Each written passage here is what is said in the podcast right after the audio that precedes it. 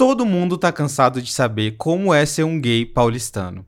Todo mundo tá cansado de saber como é ser um gay de uma cidade grande. Mas afinal de contas, quem vai falar dos gays dos interiores do Brasil? Um podcast feito por dois psicólogos para falar sobre saúde mental, dramas e muita viadagem. Um espaço para discutir tabus, dicas, dramas e, claro, te mostrar que tá tudo bem em ser gay. Pode gay. Eu gosto, eu gosto que a gente já começa, já começa assim, já começa assim. É. Não, amigo. Eu acho que esse é um tema muito legal porque eu tenho as duas partes. É lugar de fala, né? Tô sabendo. Eu tenho local de fala, eu tenho local de fala. Porque assim, a galera acha que eu, que eu nasci em São Paulo. Não, mentira, ninguém acha. Mas a galera acha que, que, que, que não, não vê o meu por trás, o, o que eu fiz para chegar até aqui, entendeu? O meu, o meu eu no interior. Eu sinto que uma galera já, já viu o que tu tem por trás de ter chegado até aqui. Mas não, entendi. não é sobre isso, né? Primeiramente, ah, antes da gente começar o episódio, só. E esse episódio tá muito legal porque a gente vai falar sobre homofobia, a gente vai falar sobre o que é ser gay nos interiores do Brasil, a gente vai falar sobre os casados no sigilo, a falta de liberdade, o medo, né? E se vale a pena o sonho de ir pra capital que muitos LGBTs e muitos gays têm. Mas eu só queria, antes de tudo, agradecer vocês por estarem ouvindo e compartilhando o Pod Gay. A gente tá nos mais ouvidos do Brasil. E a gente tá no. É, eu acho que no dia de hoje a gente entrou no top 10 dos mais, ouvido em mais ouvidos em saúde.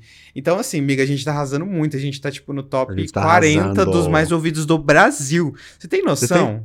Vocês têm noção, gente? O nosso recorde foi bater o top 30, tá? E voltamos pro top 40 depois de seis meses de ato. É sobre podcast top 40 mais ouvidos do Brasil entre todas as categorias. Gente, isso é um marco, um feito e realmente é um prazer, é muito gostoso poder compartilhar isso. Então, muito obrigado para quem está compartilhando, muito obrigado a todos os três ouvintes. A todo mundo que está ouvindo. Agora é quatro, né? Para todo mundo que está ouvindo. Agora é quatro. E vou aproveitar esse momento para compartilhar uma notícia incrível, maravilhosa. Hoje, Jonathan gay. dia 21 de novembro, que é o dia que estamos gravando esse episódio, foi publicada a portaria e Pod Gay agora é uma marca registrada, amore. Uh, tá boa! O que significa agora que Pod Gay é apenas este podcast como uma marca registrada. Quem sabe no futuro a gente venda produtinhos do Pod Gay. Vocês comprariam? Né? Fica a dica aqui. Vocês comprariam? Vocês comprariam um pack de pé do Lucas? Quem sabe uma camiseta suada? Eu venderia. Depois de treino de futebol? Uma cueca usada? Não sei. Isso, isso, galera. Então vocês não podem mais roubar o pod gay da Exatamente. gente. Não que alguém estivesse tentando, assim, mas. É, é, ninguém pode. Ninguém entendeu? pode. Se antes, se antes não podia, agora principalmente. Exatamente. Então, se vocês virem. Ou se vai se ver com os nossos advogados, não é, é mesmo? Eu...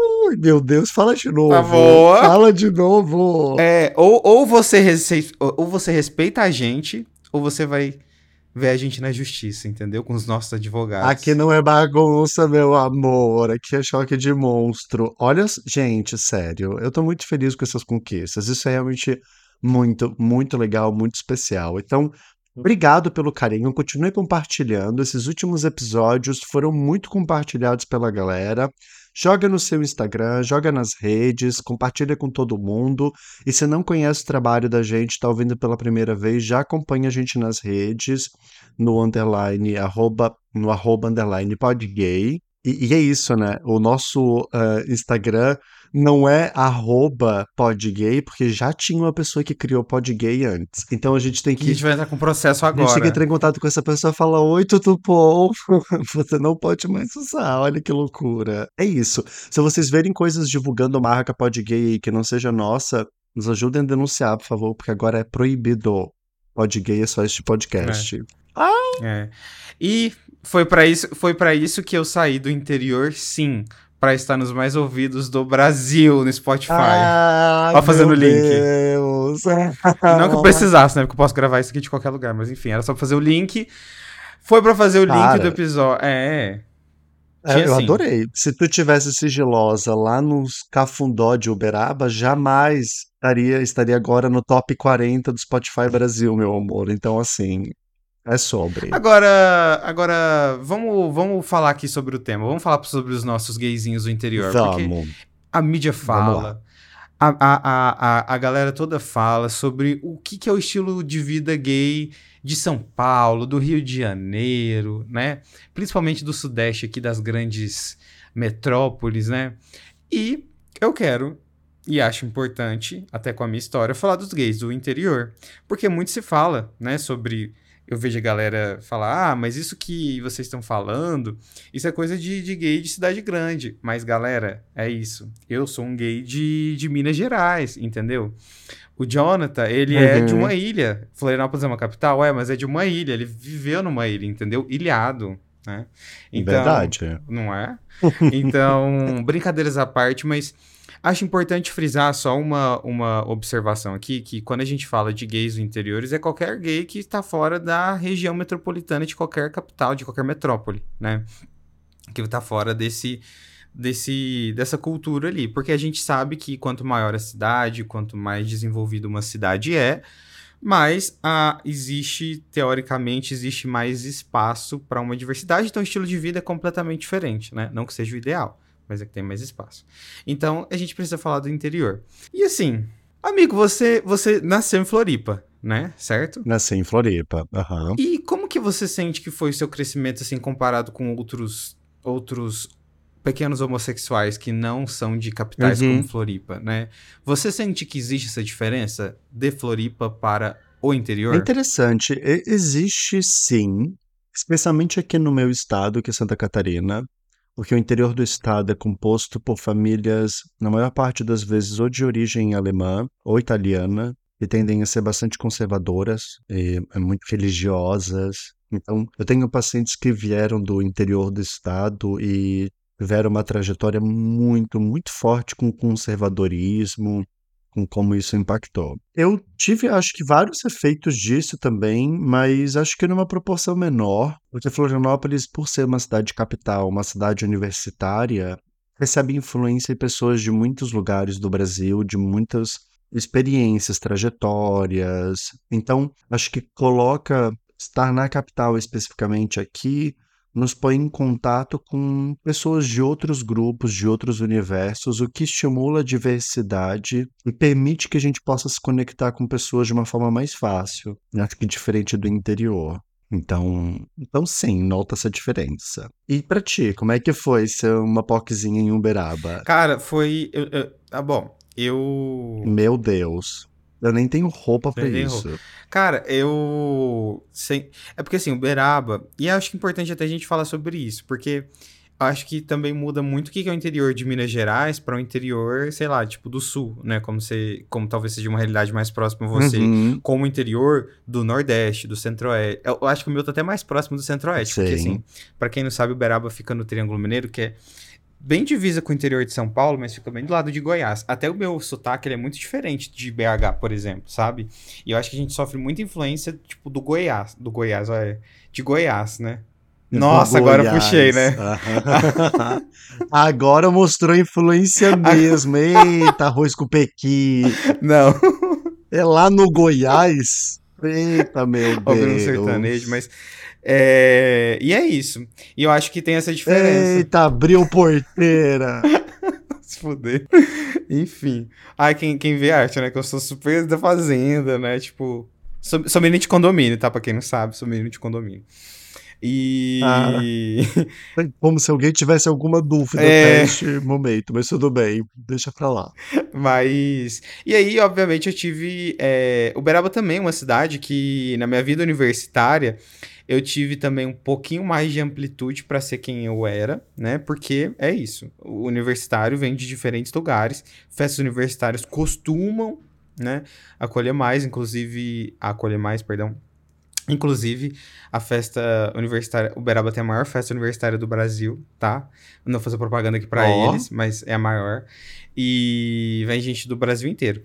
Mas, enfim, o que eu quero falar é que até determinado ponto da minha vida, é, obviamente eu, não tive muitas oportunidades de explorar, de ser quem. É, é, é, saber quem realmente eu era, o que, que eu gostava. E aí, quando eu fui se aproximando da faculdade, isso me, porque eu fiz faculdade de Uberaba também. Isso me proporcionou ter um pouco mais de, ok, amplitude do que, que, do que, que é ser gay. Mas, cara, eu sinto que foi há muito pouco tempo que eu entendi o que, que, realmente eu gostava, sabe? Sexualmente falando, é, tipo de relação, o que, que, eu gostava de me vestir. E não que fosse muito diferente, né? Porque, por exemplo, eu tô com uma camiseta preta, camiseta preta aqui agora na gravação. Mas, uhum. querendo ou não, eu não tinha espaço nem para me explorar, sabe? E Bom, acho que isso é uma realidade até para gays da capital, mas acho que isso vai ficando ainda mais, afunilando ainda mais no interior, né? E quanto mais interior Sim. ainda. Uberaba é uma cidade relativamente média.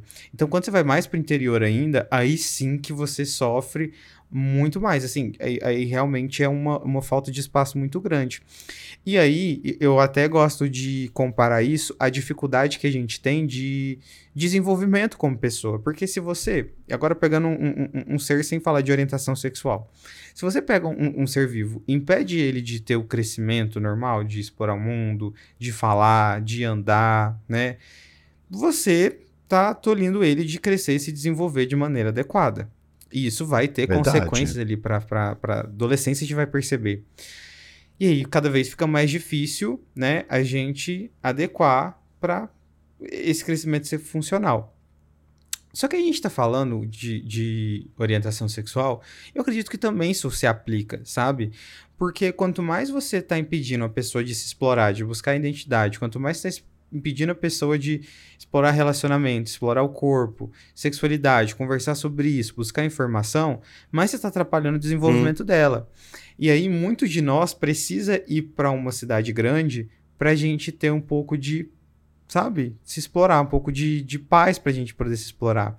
E aí é uma coisa que aconteceu muito comigo, sabe? Então, assim, só nos últimos anos que eu tenho me libertado muito mais, sabe? Tipo, eu percebo a diferença de ano para ano, quanto eu tenho ficado mais seguro. Porque é isso, né, que eu falei. Quando você vai se explorando uhum. a sua orientação sexual, você vai mexendo em outras áreas da sua vida que aparentemente não tem nada a ver. A segurança, a maneira como você se expressa, a maneira como você fala, a maneira como você se relaciona, impõe limite. Então, eu percebo, inclusive, muitos dos meus pacientes, quando a gente vai mexendo nisso, eles vão conseguindo impor mais, sabe? Quando eles vão se explorando mais, eles vão conseguindo impor mais. Então, assim. Uhum. Nossa, falei demais, né? Mas assim, é, é, é, no final das contas, o que eu quero falar é: eu tive, a, antes da faculdade, muito reprimido, esse desenvolvimento muito reprimido, tipo, não tinha nada, nada. Tinha internet para como informação. E quando eu fui para a faculdade, tive uma, uma experiências, né? Algumas experiências que possibilitaram me conhecer. Mas foi só, tipo, realmente quando eu mudei para São Paulo que eu consegui me libertar, sabe?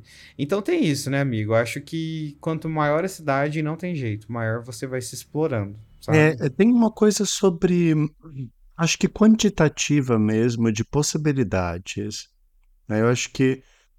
Imagina assim, é, eu tenho mais oportunidades de experimentar coisas sobre a minha vida afetiva e sexual hoje, depois de sair do armário ou dentro do armário. Provavelmente deve ser mais saindo do armário. E eu sinto como se é, pessoas LGBTs que vivem no interior, nos interiores, de alguma forma estivessem sob armários sociais mais fortes e mais complexos do que a gente vê nas grandes cidades. Verdade. Porque parece que a pessoa se sente mais sozinha, mais isolada e, de fato, com, com menos possibilidades de trocas né, entre as relações mais próximas. E isso faz diferença. Né? Eu penso que eu moro em Florianópolis hoje, que é a grande cap a capital aqui do estado de Santa Catarina, mas eu fui crescido a maior parte da minha vida em São José, que é a cidade vizinha. E é muito interessante, porque Florianópolis é uma cidade de quase 600 mil habitantes. São José não chega a 200. Tem uma diferença significativa, né? E, e eu lembro que eu só fui ver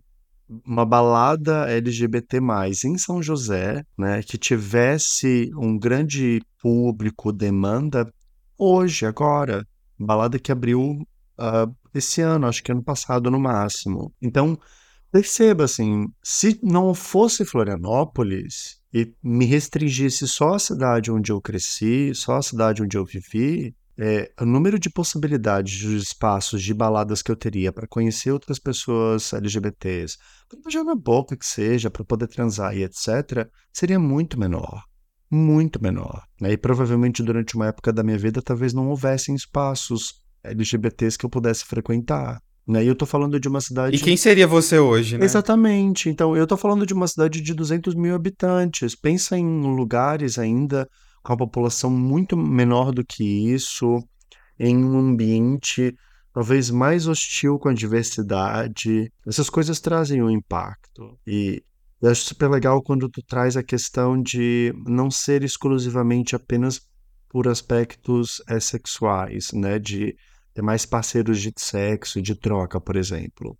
Mas de um componente é, afetivo e de identidade mesmo né? Poder experimentar roupas diferentes, poder conhecer ambientes diferentes, estar na presença de pessoas LGBT+, em outros âmbitos da vida que não sejam nas baladas, né? Porque nas grandes capitais a gente tem grupo disso, tem time de futebol, tem grupo de leitura, grupo de jogos, etc, etc. Né? Então, sim, acho que a gente não pode menosprezar e precisamos trazer é, um pouco de luz sobre isso, de como que essas trajetórias, especialmente para quem veio do interior, parece que batem diferente. Agora, não é só isso, né? Sabemos que mexe com as pessoas de formas mais profundas também. Sim, mas ah, só, só é porque você está falando, me lembrou uma, um, esse lance de balada.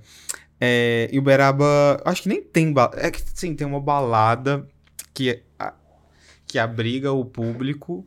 Acho que tem duas, na verdade. Não, uma é um tipo um barzinho, outra é realmente uma balada que abriga, mas tipo, não são exclusivamente, sabe? É... Notem, né? Um barzinho. É, barzinho. E aí. Eu lembro que quando eu era mais novo, quando eu tava na escola, tinha uma balada. Aí tinha uma balada que era exclusivamente gay eu morria de vontade de ir, mas eu era menor de idade. E eu não era vida louca, sabe? Desses de, ah, vou, vou falsificar. Nunca fui. E aí eu lembro que teve um. Teve um rapaz que ele morreu depois de sair dessa balada. E ele conheceu Eita. um cara. Eu não lembro exatamente. Quem que tava tocando na festa? Taylor Swift? Para gente? com isso! É. Ai, desculpa. Ai, gente, que horror. É, e aí eu lembro que ele tava. Eu não lembro o que, que, exatamente aconteceu, mas eu sei que a. Um cara drogou ele e, tipo, ele teve uma overdose, alguma coisa assim, sabe? Eita, foi pior que a Taylor Swift, então. E assim, cara, foi algo muito falado porque ele era da escola onde eu estudei. E é uma escola que tem muita grana, né? Hum. Então, tipo, ele, ele era bem mais velho que eu mas ele não estava mais na escola. Mas enfim, isso repercutiu. Repercutiu, repercutiu, repercutiu. É... Só que não repercutiu, tipo, da maneira como deveria repercutir. Repercutiu como gays. Gays usam drogas, ficam se passando em festas que têm overdose, óbvio. Claro, claro. Os gays não, não são confiáveis. Não foi uma pessoa criminosa que não, claro. É, e gays não são confiáveis, o problema é que é orientação sexual, né? Enfim. E eu lembro até que o, um, um, padre que dava aula, que foi justamente quem me tirou do armário na minha escola, que também é, enfim. é, mas ele. é. E ele, ele chegou e falou isso, tipo, ele contou com sensacionalismo. Pera, pera, não, calma. Um padre te tirou do armário e tempos depois tu descobriu que ele também era gay. Descobri antes. Já tinha descoberto. Descobriu antes. Eles se encontraram no, no Grindr antes. Não, ele falou pra turma. Ah, ele falou pra turma que ele era gay. Falou. O padre. Sim. Padre da escola. Na escola tinha um padre. Porque dois amigos meus descobriram ele no Tinder. Calma. Eu estudou numa escola que tinha um padre. Eu ainda tô nisso. Sim. Tinha um padre na escola. Eu não vou falar o nome pra não ser processado, né? Porque senão vai ficar muito na Não, a, o nome é o de menos. Eu tô curioso sobre o fato de ter um padre na escola. Ah, sim contratado pela escola, é, fazia parte do grupo de funcionários da escola. Sim, ele dava aula de ensino religioso. Só que o ensino religioso. Ah, ensino, ele era professor. Ele era então. professor, ele ia, tipo, de, de. Normalmente ele ia. Não, ele ia normal, ele, normal de pato. Ele ia. Não lembro se ele ia com as vestimentas da igreja. Algumas vezes ele ia. E aí, é porque assim, é porque minha escola era católica, né? Então tinha uma igreja dentro da escola. Não, eu entendeu? entendi, mas eu só queria ter E ele dava certeza. aula de ensino religioso. Só que, tipo assim, é um ensino religioso que, tipo, falava sobre sincretismo religioso, essas coisas assim, sabe? Tipo, não era, tipo, sobre o catolicismo, né? Até porque, você, ah, eu sei, eu acho que é proibido, né? Então, aí, enfim, descobriram, aí, pavado, né? E aí descobriram, e aí descobriram também sobre mim. Enfim, ele falou pros meus pais, ele me chamou pra conversar. Não, pe- pera. Quem descobriu exatamente sobre ti? Os mesmos meninos que descobriram o padre no Tinder ou foi o padre? Não, foram os meninos. Eu tinha um Twitter. Eu tava querendo me revelar também, né? Porque eu tinha um Twitter, era aberto e eu era meio gay. Meio gay, não. Eu, eu, eu era gay no Twitter. Tipo, não soltava nada demais, não era nudes nem nada do tipo. Mas eu falava sobre coisas, tipo, comentava, né? Aí. Aham, do tipo, ai meu Deus, esse padre super gostoso dando aula de ensino religioso. Ai, Deus me livre daquele homem. Não acho ele bonito. Mas não é só por isso, porque, tipo, ele, pra mim, na minha opinião, mau caráter, entendeu? Gente, eu vou falar uma coisa pra vocês. Assim, ó, vamos lembrar que não se tira ninguém do armário, mesmo. Mesmo que a pessoa tenha feito algo ruim pra você, você queira se vingar dela. Acho que essa é uma experiência tão forte, tão poderosa, e, e que precisa de muito cuidado, porque pode ser altamente traumática e às vezes a pessoa é, é, se fechar pra vida, literalmente. Né? Então, Cara, eu fiquei muito traumatizado. E só depois eu entendi o quanto que eu fiquei traumatizado E é, e- assunto. É um negócio tão intenso que a gente nem consegue dimensionar na hora que acontece, né? Só depois que a gente vai perceber o impacto. Sim, Anos depois. que Anos. droga. É muito doido. E aí, enfim, nem sei que eu tava falando isso. Você tava contando do padre que te tirou do armário. enfim, eu tava cho- falando. Ah, tá. Que ele chegou e falou. passado. Chocado. E ele contou dessa história do menino na balada que morreu.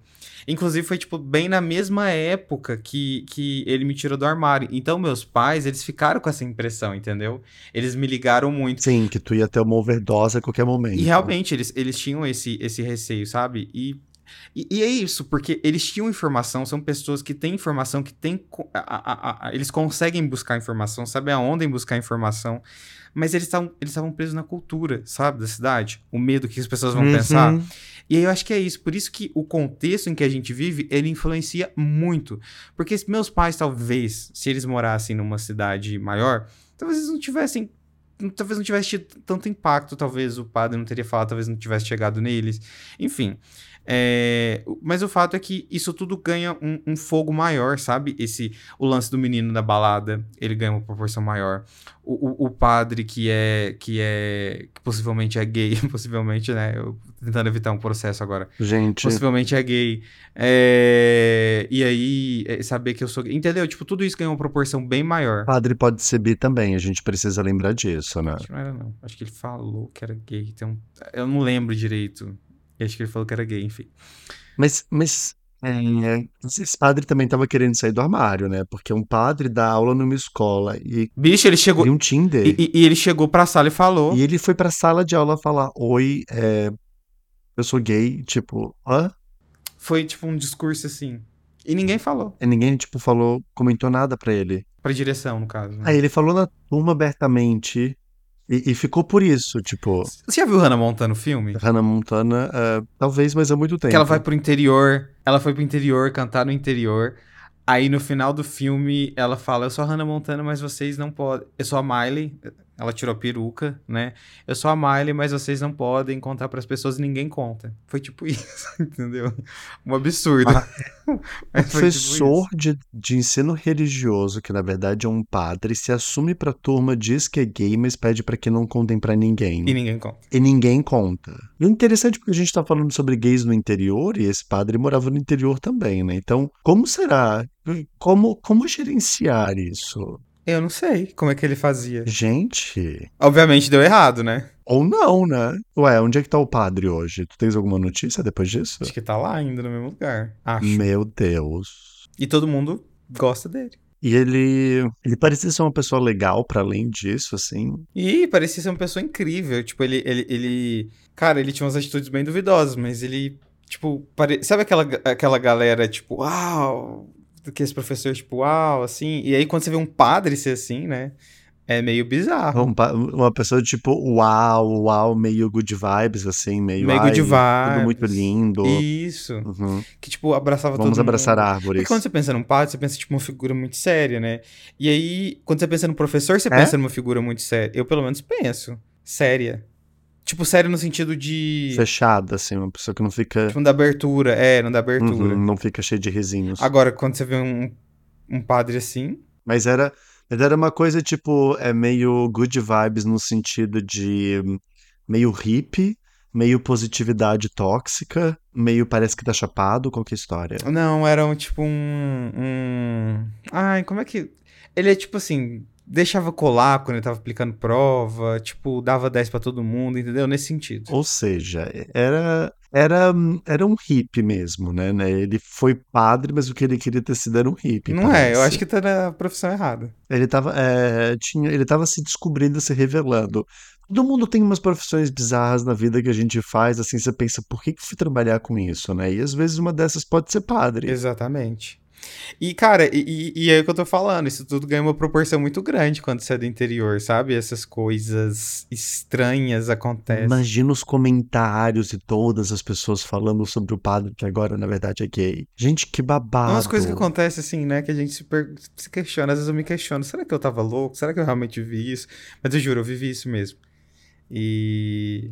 Será que eu não tava, tipo... na- Não Delusional? tinha, não tinham botado droga pra ti? Eu não tava delusional, tava, tipo, louca. Não, não estava. O pior é que não. Que- até queria que fosse, mas não. Enfim, e aí é isso, sabe? É, é esses, esses rolês, sabe, que eu passei na minha vida e que são muito de interior, sabe? Então, tipo, cara, isso é muito de interior. É, alguém te tira do armário, o primo, a tia, um padre. O padre, na verdade, não é tão normal assim, né? Mas. É, espero. Então, sabe, é umas coisas que se confundem, né? E isso atrapalha muito o nosso desenvolvimento. Eu, eu, eu- acho que, assim, no geral, cidade grande, cidade menor, o, o coming out, né? Que, tipo, sair do armário. Não sei porque eu falei inglês. O, o sair do armário, ele é difícil pra grande parte das pessoas. Mas eu acho que quando você tá no interior e quando você tá envolvido ali numa cultura onde é mais fechada, cara, é muito mais difícil. É tipo um parto, sabe? O que eu não quero desencorajar ninguém. É, a gente vai falar um pouco mais sobre isso, mas. Enfim. Esse lance da homofobia, de como tudo isso pega a gente, toma uma proporção muito grande no interior. Então, por isso, não é pra desencorajar ninguém, é só pra a gente achar o ponto certo de, ok, como você vai fazer isso, sabe? Se você sabe que talvez tudo seja mais difícil no interior, como você vai fazer isso para você não se afetar tanto, né? Então, é, a gente vai falar mais sobre isso no final. Mas, cara, é essas loucuras. Agora, também queria falar, aproveitando isso tudo, passando de padre Hum. para sexo, Lá vem. é... Eita! Isso que a gente tava falando, né? Se explorar sexualmente. Cara, é muito difícil fazer isso no interior.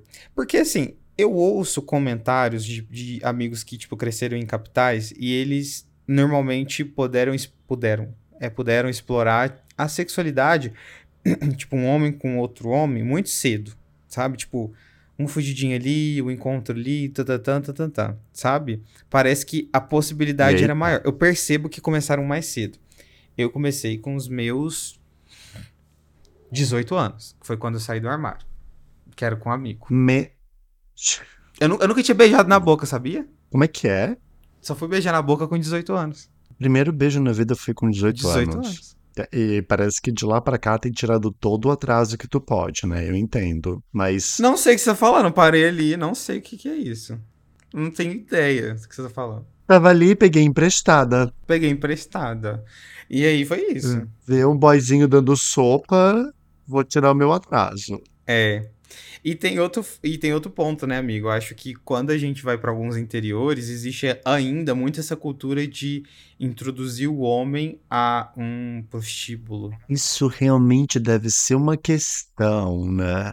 O como é a educação, a, a masculinidade no interior. Porque isso também passa. Acho que falar sobre educação né, do homem, falar sobre como é difícil para pessoas gays, etc., passa por aí, né? Passa por essa educação da masculinidade do que é ser homem, de como que a gente se relaciona com isso.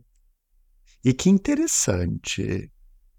Chegaram a tentar te levar para um, pra um prostíbulo? Como é que foi isso? Ah, meus pais, jamais eles iam fazer isso. Não é o perfil Não, vai deles. saber o teu pai. Não é o perfil deles, graças a Deus. Mas eu percebo que é muito mais difícil, né? Porque. E eu falo isso não só pra homem gay bi, não, tá?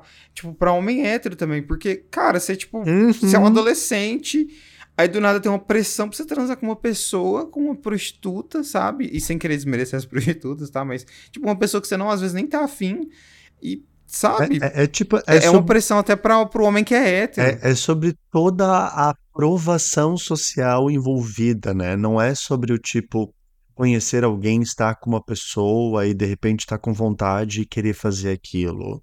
É sobre a expectativa e a necessidade de fazer, e às vezes a pessoa nem tá com vontade. Eu tenho. Isso é muito sério. Eu tenho o caso de um paciente, gente, que foi exposto a uma situação dessas, assim, muito jovem, do tipo 12, 13 anos de idade, sabe? Quem sabe até mais novo, 11, por aí, de essa história do contratar, né? Uma, uma profissional do sexo, ou levar em alguma casa, algo do tipo, e obrigar essa criança, gente, porque, né, 10, 12 anos de idade ainda é uma criança, obrigar essa criança de alguma forma a ter relações sexuais, né, com um certo tipo de provação. E acho que isso pode ser muito traumático e problemático, não só para meninos, né, gays, mas para pessoas héteros mesmo, como tu disse. Eu acho que isso cria um conflito enorme. Pode ser que eu até vá e faça. Pode ser que até seja legal. Mas e se não for? Como que eu saio disso? É, e se eu não tiver com vontade? Como que eu, que eu gerencio isso? Né? Com a, a mulher que está ali, às vezes disponível, enfim, fazendo o trabalho, o serviço dela, mas com todo esse grupo social de homens que tem atrás de mim, esperando, né? Com uma certa expectativa de que eu dê conta disso. Imagina, se um homem vai Sim. negar transar com uma mulher. Não pode, né? pode. Independente do contexto e do cenário. Daí que tu tens 12 anos e botar uma mulher de 30 pra tu transar. É, eu, te- eu tenho um amigo que ele. Ele. Como é que é? Ele perdeu a virgindade com uma mulher com 11 anos, e essa mulher tinha 25 na época. Falei, isso é um abuso, obviamente, né? E querendo ou não, isso é muito comum. E aí, é- e o ideal de masculinidade, né? Que também acontece em capitais, mas obviamente muito mais intenso no interior, de o que, que é a masculinidade. Geralmente é, é- é a masculinidade mais estereotipada Uhum. possível, né? E aí o quanto que a gente acaba, né, que é do interior, a gente acaba reproduzindo isso e trazendo para nossa vida, até mesmo a nossa vida gay, sabe? Então, por exemplo, esse, esse, justamente esse ponto, né? Tipo, não posso negar sexo. Eu tenho que mostrar minha potência. Eu tenho que mostrar que eu posso. Eu tenho que mostrar minha masculinidade através do meu pau. Eu tenho que atra- através da minha performance sexual. O quanto isso a gente não, re- não, não reproduz, mesmo com outro homem, entendeu? O quanto desse machismo a gente acaba.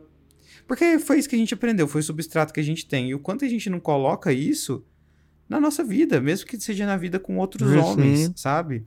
Porque foi a referência que você teve, que você entendeu que isso é ser, ser superior, isso é se proteger, isso é ser bom, sabe? Isso é ser, tipo, honrado, né? E, e você ouviu isso a sua vida inteira, então você não pode negligenciar, né? O que você ouviu a, a sua infância inteira. Então, obviamente, isso pode ter um, um- um- um peso muito grande em como você se relaciona hoje. Tenho que dar conta, tenho que mostrar minha, minha, minha sexualidade, minha masculinidade. É, é, é, não posso agir dessa maneira, não posso ser afeminado, né? Isso tudo tem um peso muito maior quando você mora no interior, quando você mora numa cidade bem menor, Hum, sabe? sim. Uma pessoa que é, é, é- é afeminada, um gay que é afeminado, já imaginou? Sofre 10 vezes mais. Se sofre, tipo, uma, em, em São Paulo, sofre 10 vezes mais numa cidade, sei lá, de 10, 2 mil habitantes, entendeu? Então, isso tudo tem uma proporção muito grande, né? E, e a gente fica muito aprisionado, né? A gente fica muito. O sentimento de. de- Sabe, aquela reprodução, tipo, do. Parece que é como se você pode até sair do interior, mas o interior não sai de você. Aquelas Uhum. ideias, né, ruins. E, e- isso persegue mesmo, persegue a gente. né? Eu falo isso também por, por, por experiência própria, sabe? O quanto que às vezes eu me podo. Olha só, eu sou um psicólogo. Eu literalmente falo sobre isso o dia Uhum. inteiro.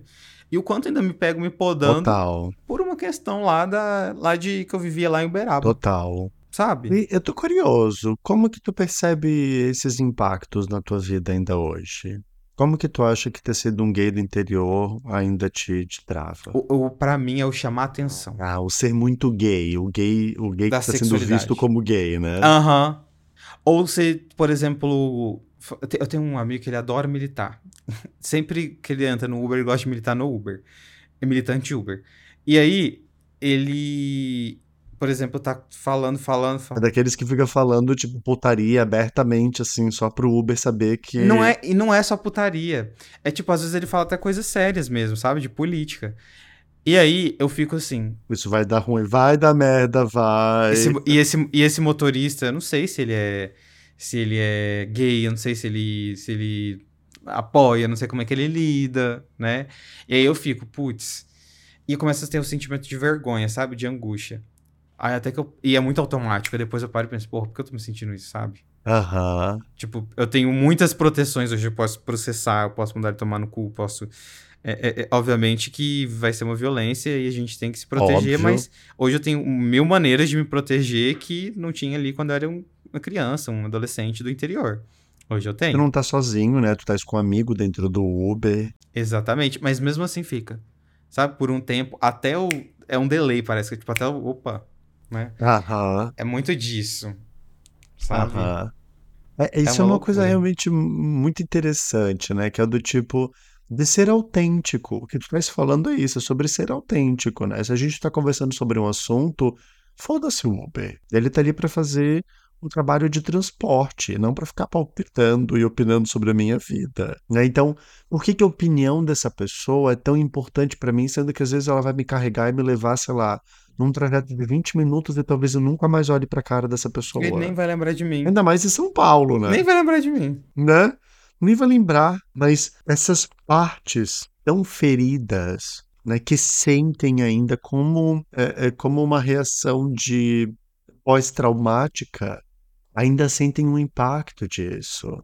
E, e, é interessante, né, porque a gente sente mesmo eu estava vendo uma pesquisa esses dias, traz uma informação muito rica que fala parte do nosso cérebro que se ativa e se aciona quando nós sofremos uma queimadura, por exemplo, é a mesma parte do cérebro que se ativa quando somos rejeitados. O que isso nos mostra, então, que essas sensações, essas experiências criam dores e dores reais. A gente sente, sente o peso, sente a dor, sente o impacto de ser rejeitado, de ser é, negligenciado pelo grupo, né, por essa grande comunidade que às vezes pode ser minha família, pode ser escola, pode ser meu trabalho, né? Interessante isso, amigo. Eu sinto que tu tens mais coisa para trazer aqui. Blá, blá, blá, blá.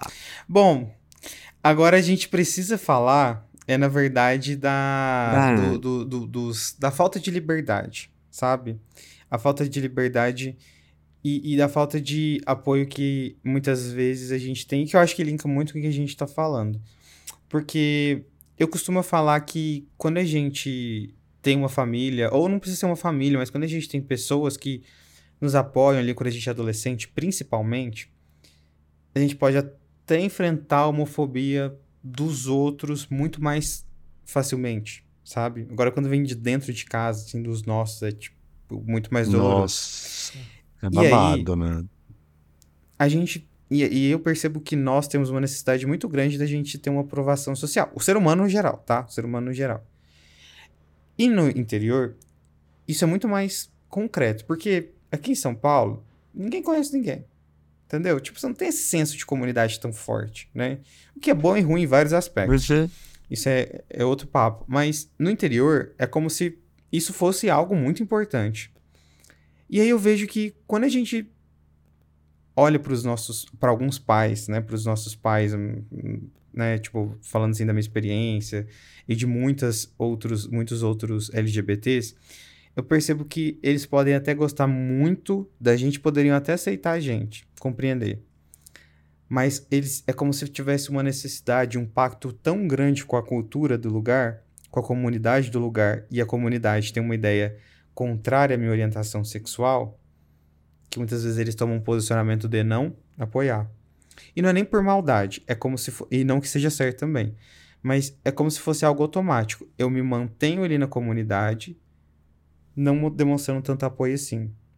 Entendeu? Pedindo para você ficar na sua, para você não falar sobre a sua sexualidade para as outras pessoas, para você falar não falar fino, né? Para você mudar, ir para a igreja, fazer a sua, sua conversão, porque a igreja cura, né? Então, isso Uhum. é como se os nossos pais podem, ou a nossa família pode até nos amar, mas algumas têm um pacto, e principalmente no interior, tem um pacto tão grande com aquela comunidade, um medo tão grande de ser excluído, que elas preferem se manterem ativas com a comunidade e falar assim, Nossa, sim. vai, vai, tipo assim, vai se curar ou fica na sua, entendeu? E cara, Uhum. uma vez que você percebe que isso acontece, o qual medo de, de você se sentir assim abandonado, isso não isso não causa assim na sua vida, sabe? Sim. Sim. Porque se as suas figuras de apoio, as figuras que tinham ali de apoio, elas não demonstram tanto apoio no momento crucial, o quanto isso não vai ficar marcado na sua cabeça. E é como se fosse um condicionamento mesmo, né? De, nossa, não vou conseguir mais confiar em alguém, ou quer confiar em alguém demais, fica com muito medo Hum. dessa pessoa abandonar, rejeitar. Então, isso fica, sabe? Isso fica muito. É, eu né? percebo que algo muito similar acontece também, é, talvez em- até mesmo em grandes é, regiões, em grandes cidades, né? Com igreja, né? Principalmente igreja evangélica, algumas vertentes, né? Uhum. Principalmente periferia, porque tem o mesmo raciocínio que a que uma cidade do interior, da necessidade de, de pertencimento, né? Que tem um, todo mundo ali se conhece, É. né?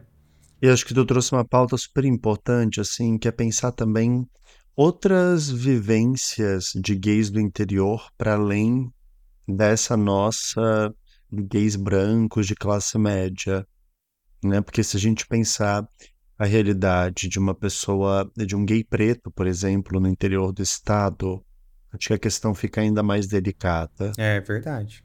É muito mais negligenciado. né? É, porque para além de, um- de dependendo de onde a pessoa mora, eu acho que para além de uma questão é, de homofobia, existe também racismo presente, né? O que limita, o que danifica e vulnerabiliza de alguma maneira a vida dessas pessoas e as relações que elas desenvolvem, né? Porque de alguma forma estão sempre marcadas por esse espectro também. Inclusive, acabei de falar, a gente falando agora, me lembrei, tem um livrinho super legal que conta um pouquinho disso, que é o Arlindo. Eu Já tenho, eu tenho. Um Ai, paciente, gente, o Arlindo é maravilhoso. um paciente que inclusive sempre ouve a gente aqui, ele me, ele me, inclusive beijos, ele me recomendou. Beijos. Inclusive eu atendi ele agora, olha essa conexão.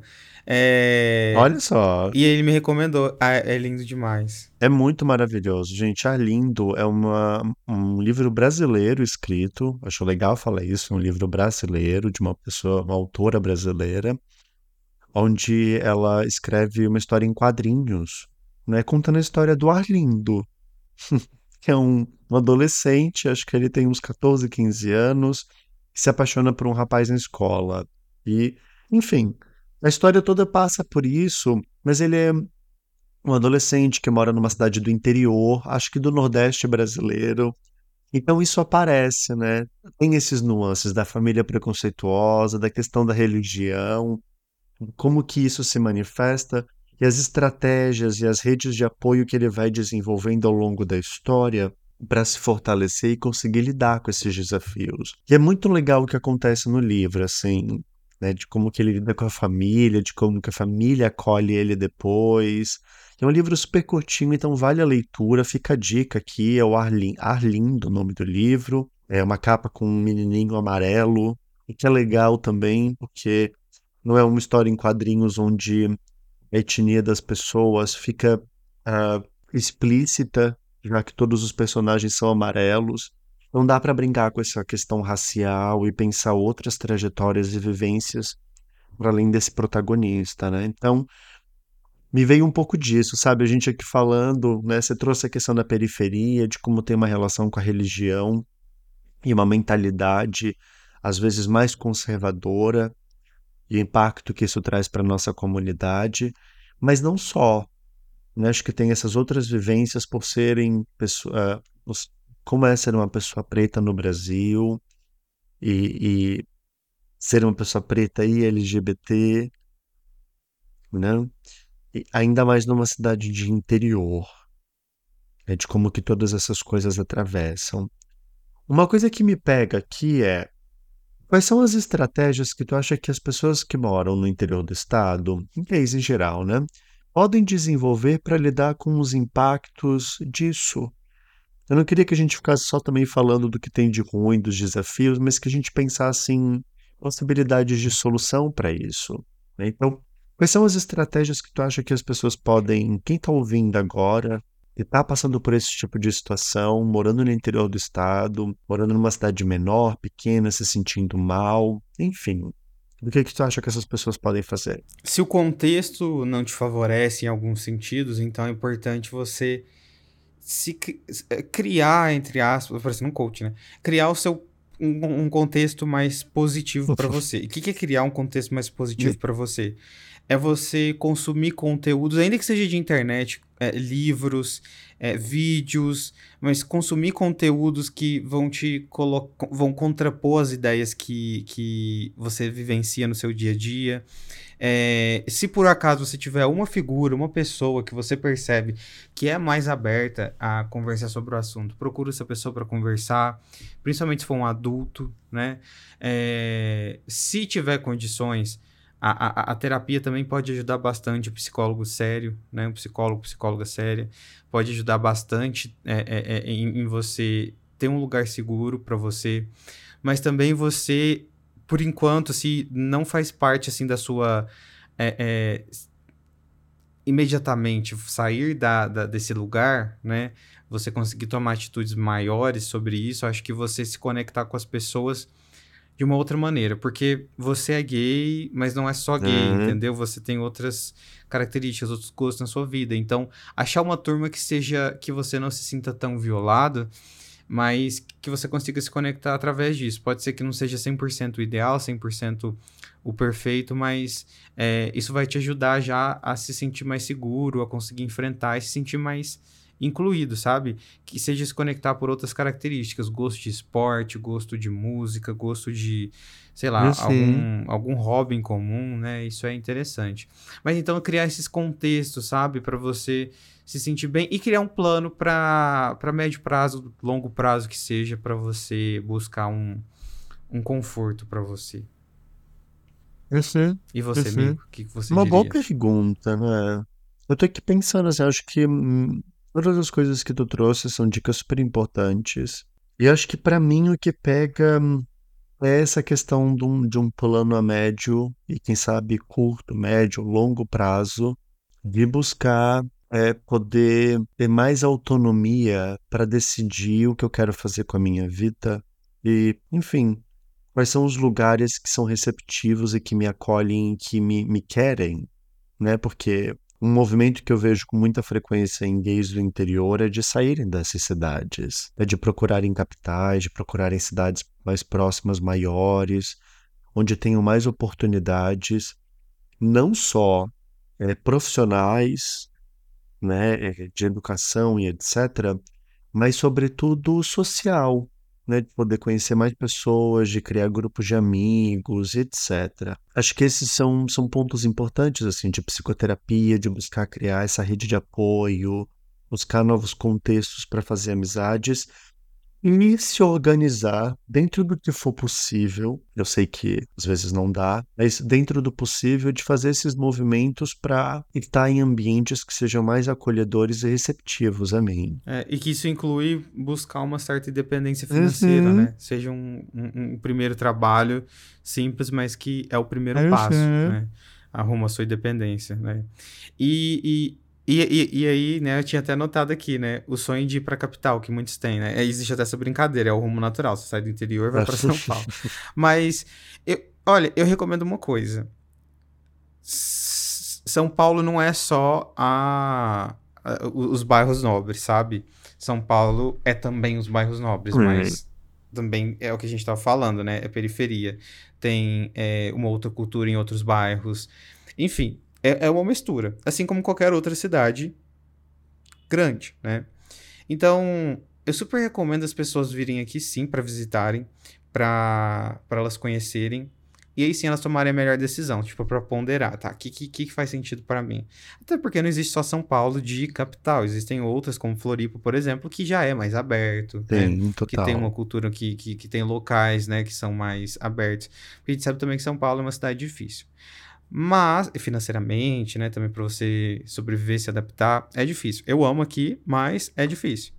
Agora, eu acho que por mais que você fale, não, vou ficar no interior, onde eu me sinto melhor, é que você tenha momentos em que você vá para uma cidade maior.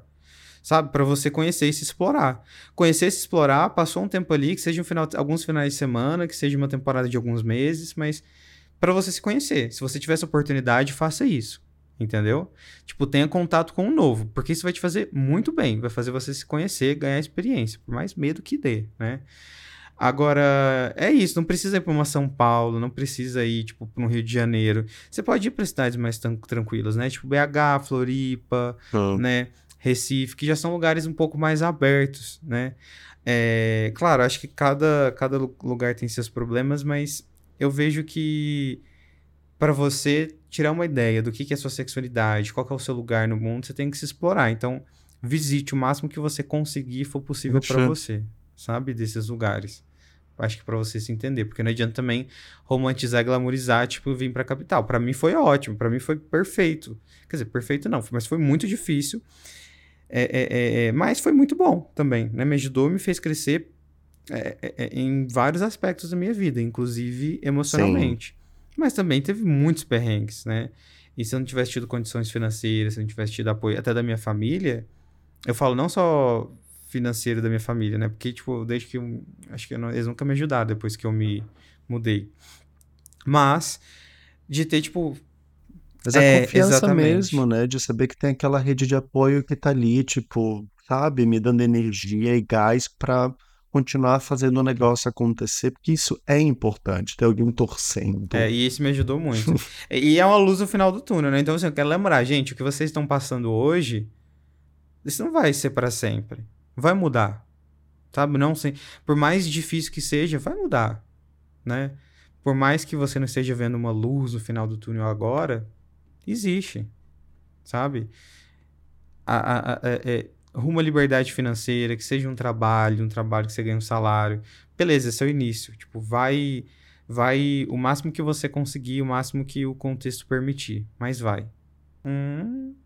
Isso porque são 11, quase meia-noite, quase meia-noite de uma terça-feira. Olha o tanto que a gente São gosta de quase vocês. meia-noite. A gente se superou hoje, viu? É isso. Vocês estão ouvindo esse podcast agora de manhã, bem bonitinhos? Pois é, mas a gente tá terminando de gravar isso à meia-noite. De uma Tá terça-feira. Que não é feriado Uma amanhã. terça-feira. E não é feriado amanhã, exatamente. Amanhã a gente trabalha igual, né, amigo? Trabalho igual. E hoje a gente trabalhou o dia todo também. É sobre. Mas a gente ama fazer e por isso que a gente tá aqui. Mas a gente É queria isso. que Venha- vocês. Venha você pra capital também, é bem gostoso. Maior propaganda anti-capital, né? Pelo menos você abre o guarda ele tá cheio. Mas, ó, então assim. A gente tá aqui quase meia-noite gravando, então pelo menos você vai avaliar o nosso podcast ali com cinco estrelas aqui no Spotify Ai, e as gato, outras amor de plataformas. Deus. e também uma compartilhadinha, né? uma compartilhada, né? Tipo, comentar, compartilhar com um amigo. É, Please. Nem que seja pra meter o pau na gente, mas compartilha só pra dar um engajamento. Entendeu? Ai, se for pra meter o pau, que não seja comentando, né? Mas assim, se for também tiver que ser, tá tudo bem também. Olha como é que ela é, né? Olha como é que ela não perde tempo. Mas enfim, galera. A gente queria passar essa mensagem pra vocês. Trabalho. Tô brincando. Uhum. É, é, é, fiquem, fiquem tranquilos, respirem fundo. Existe uma luz no final do turno, você que tá no interior, entendeu? Uhum. A gente tá junto, já estive nesse lugar. E a gente vai conseguir sobreviver juntos. Então, eu queria agradecer. E, Jonathan, como faz novamente para as pessoas te acompanharem, para as pessoas. Assim, porque você nem tá postando as coisas, né? Eu fico indignado com isso, tem que voltar pro Instagram. Tem que trabalhar mais, ué. Agora, da meia-noite até as seis da manhã, o que, que você vai fazer? Chorar. É um bom ponto. Faz um vídeo chorando. Ai, quem já sabe, sabe, né? Mas quem quiser pode me acompanhar, quem ainda não conhece meu trabalho, pode me acompanhar nas redes, no arroba meu gay. Eu estou voltando aos pouquinhos a publicar, a postar, continuar a botar minhas carinhas lá. Então é isso, pode me acompanhar por lá. E você, Lucas, quem quiser acompanhar mais o seu trabalho, ver packs de nudes, como é que faz? Como é que faz? Pagando muito bem, mas você pode me acompanhar de graça também no Pagando Instagram. muito bem. Cinco real. Aham. É, mas também pode me acompanhar de graça no underline Lucas Devito no Instagram e no TikTok. Lucas Devito. E, e underline podgay, né? Pra seguir a gente ali no nosso podgay. Bom, é isso, né, amigo? Terminamos? É isso, né? Chega, terminamos, gente. Pelo amor de Deus, é quase meia-noite. Eu preciso, preciso seguir a minha vida. Preciso de tempo pra chorar. O povo no Goiás já tá dormindo já pra acordar cedo. É, exatamente, mas isso é no Goiás. Aqui nas grandes capitais a gente trabalha virado. E é isso, daqui a pouco eu vou ter que ligar, tomar abrir um energético pra ficar ligadão. Vai ter o quê? Tran? Eu ouvi. Eu só vou é, é- é- é dormir mesmo como um bom gay do, do interior faria. Ai, que bonitinho, que fofo, abraçado numa piroca. Olha só, gente, Quem dera. muito obrigado pelo ap- com- por acompanharem, muito obrigado pelo apoio. É, quem me dera, para, Lucas, o que não falta é a gente querendo aí. Então, é, se cuidem. Obrigado por acompanharem, obrigado mais uma vez por estarem aqui, amigo. Obrigado por mais esse episódio. Eu que agradeço. Sempre muito bom estar contigo, me divirto bastante. É, compartilhem, viu, gente? Compartilhem, porque vocês viram que esse babado rolou aqui. E é isso, né? Quinta-feira que vem tem mais. Tem mais. Toda quinta-feira, 9 horas. Então, um beijo pra vocês. É isso. Tchau.